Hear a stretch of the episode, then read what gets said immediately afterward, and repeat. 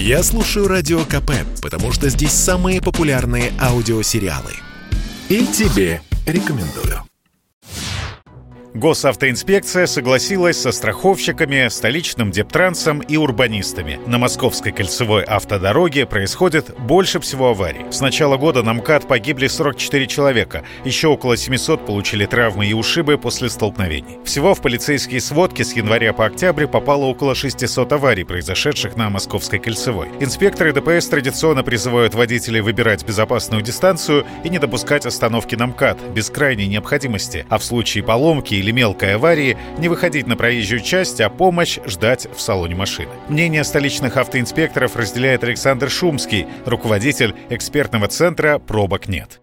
Она была прозвана дорогой смерти еще в советские времена, потому что там было всего лишь по две полосы с каждой стороны, не было отбойника, освещения. И действительно была трагическая история. Там погибали и знаменитые люди. Просто обычные люди попадали и в дорожные, и во встречные аварии, и попутные аварии. Александр Шумский отметил, что несмотря на значительную реконструкцию, которую ведут последние годы, Московская кольцевая все так же опасна. Вроде бы есть полностью ограждение пешеходных переходов, освещение, но у него, во-первых, большая протяженность, порядка 107 километров, и фактически 10 полос – это большая площадь. И достаточно высокие скорости движения, 100 километров в час разрешенные, плюс еще 20 нештрафуемых. Фактически 120 километров в час мы имеем на кольцевой дороге. И это высокая скорость, и в результате, конечно же, за счет протяженности, по совокупности всех вот этих факторов, она является наиболее аварийной относительно всех остальных дорог. Координатор движения «Синие ведерки» Петр Шкуматов не согласен с тем, что ситуация с аварийностью на МКАД критичная. Все дело в интенсивности движения, говорит автоэксперт. МКАД – это дорога с очень интенсивным движением. Ежедневно огромное количество автомобилей проезжает по МКАД, поэтому правильнее было бы э, считать аварийность не по дорогам, а считать э, именно с точки зрения интенсивности движения.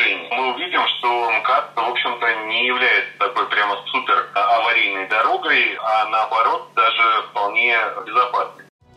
Петр Шкуматов считает, что снизить число аварий на МКАД возможно. Многие из происшествий типовые. В качестве примера автоэксперт назвал наезд на препятствие или стоящий автомобиль. По мнению Петра Шкуматова, надо активнее использовать службу аварийных комиссаров. Они должны оповещать водителей о происшествиях на пути.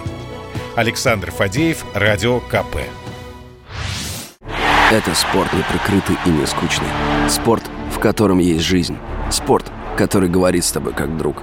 Разный, всесторонний, всеобъемлющий. Новый портал о спорте – sportkp.ru О спорте, как о жизни –